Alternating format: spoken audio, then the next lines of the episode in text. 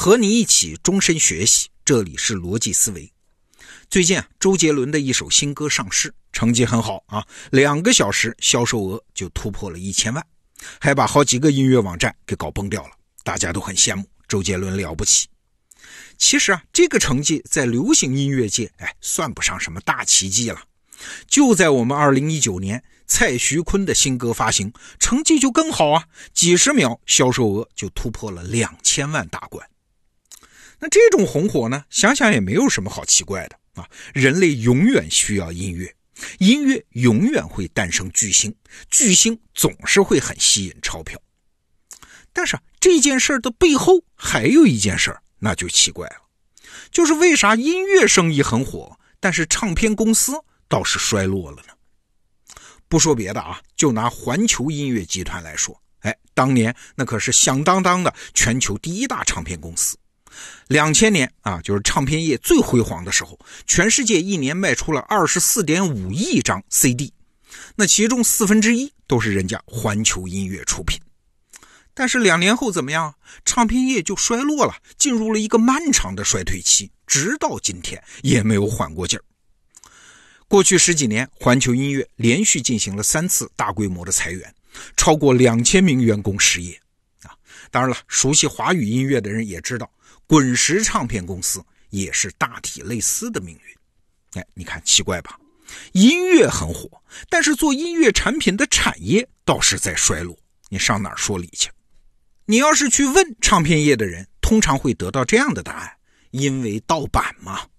想想也是啊，如果绝大多数人都听歌，但是不花钱，盗版横行，那这个产业它确实活不下去。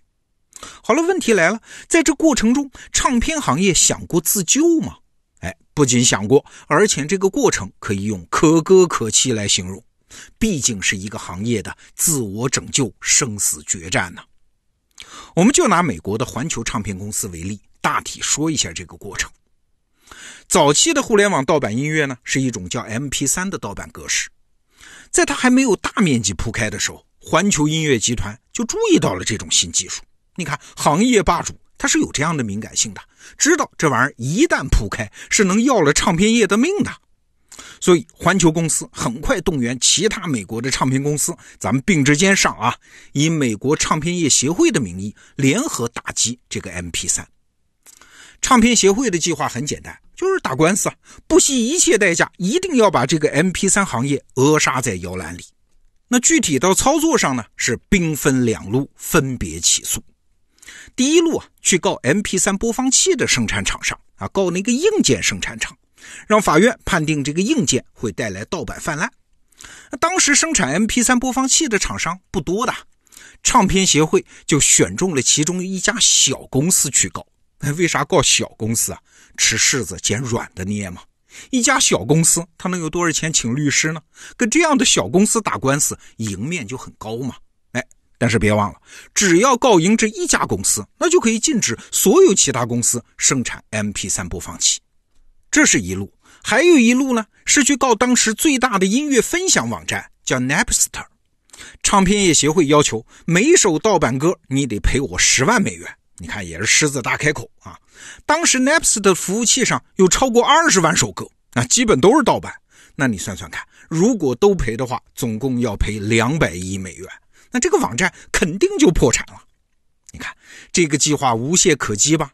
既能告分发盗版的硬件厂商，这叫射人先射马；也告最大的盗版网站，这叫擒贼先擒王啊！两面夹击，加上唱片公司，这是搏命之战，大笔的律师费啊，就跟不要钱似的花下去。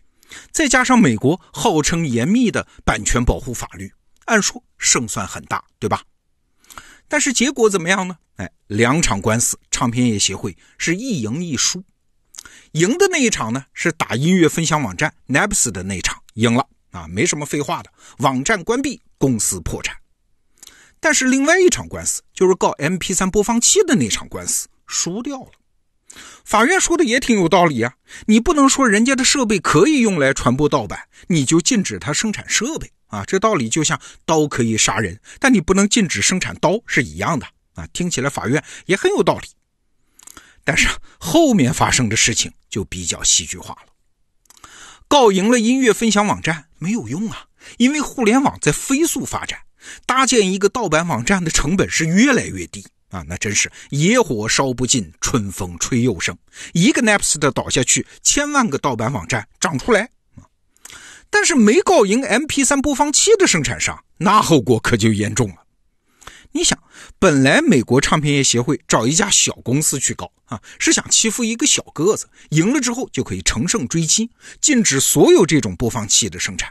但是呢，现在输了，这个聪明的策略反向作用就体现出来喽。为啥？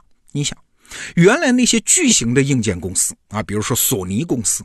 哎，他们不是不知道 MP3 格式的优点，也不是没有生产技术啊，他们只是担心有诉讼风险啊。大公司嘛不值当，他不敢进入这个市场。现在好了，唱片业协会的官司输掉了，给这些大公司吃下了一颗定心丸，他们迅速就结束了观望。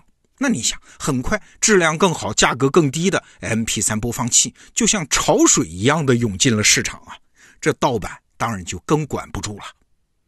那接下来该怎么办呢？哎，唱片业协会那是屡败屡战呐，继续诉讼，继续告。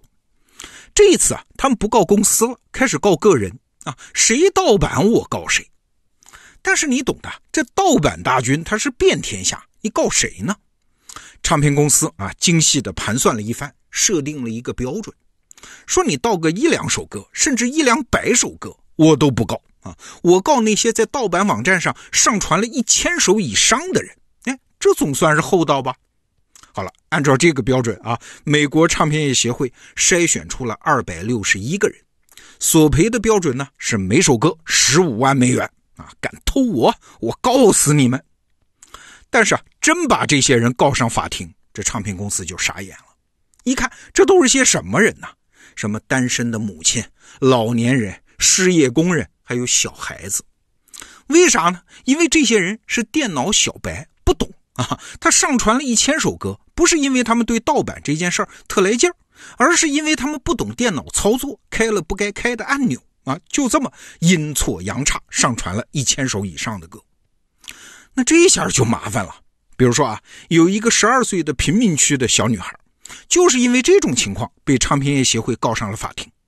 那这件事被媒体报道之后，就激起了民愤。哎干什么呀？你们这些财大气粗的唱片公司，怎么还欺负小孩呢？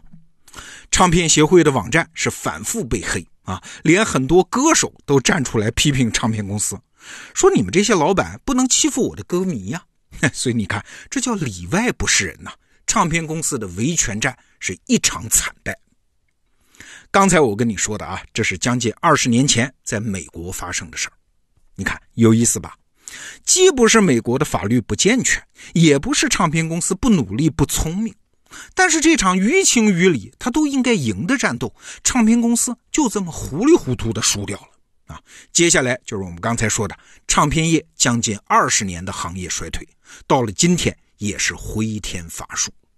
那今天呢，我们来聊这个过程，你会发现唱片公司当时是犯了两个错误，第一是选择了错误的斗争对象。就是那种如海如潮的全民盗版啊！互联网这股浪潮，当时的浪头实在是太高了，传统的法律堤坝在当时根本就拦不住它。所谓法不责众啊，这事儿在哪儿都一样。要是在今天啊，版权环境好很多，也许唱片公司还不至于这么被动。那第二个错误呢，是选择了错误的保护对象。他们说自己是在保护音乐，其实细想一下不对呀。他们保护的是音乐的那个具体的当时的技术载体，就是唱片唱片这个东西，它是一定会消失的啊！这事儿它不以任何人的意志为转移。那你可能会说了，这唱片业还能怎么办呢？难道就注定要消亡吗？不是啊！我们开头不是说了吗？人类永远需要音乐，音乐永远会诞生巨星，围绕巨星一定会产生大的商业。啊，所以围绕音乐的产业不仅会永远存在，而且会越来越大。我们可以假设啊，假设一个二零零零年的唱片公司的老板，他能穿越到今天，他到网上看一眼嘛，他马上就明白当时他应该怎么做。哦，原来一样是造星，重点是要形成歌星的粉丝社群呐。这些歌迷不仅不会盗版，反而会出钱出力帮自己的偶像冲榜。哦，原来一样是卖音乐，不卖唱片还可以卖什么衍生品呢？卖会员呢？卖单曲啊？哪样的商业收入都不少，都能让音乐产品行业活下去。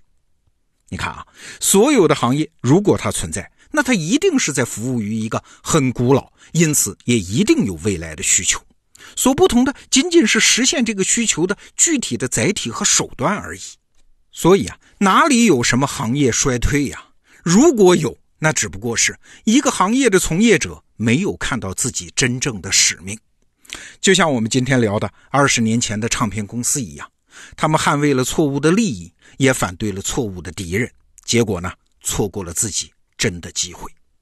好，这个话题我们就聊到这儿。逻辑思维，明天见。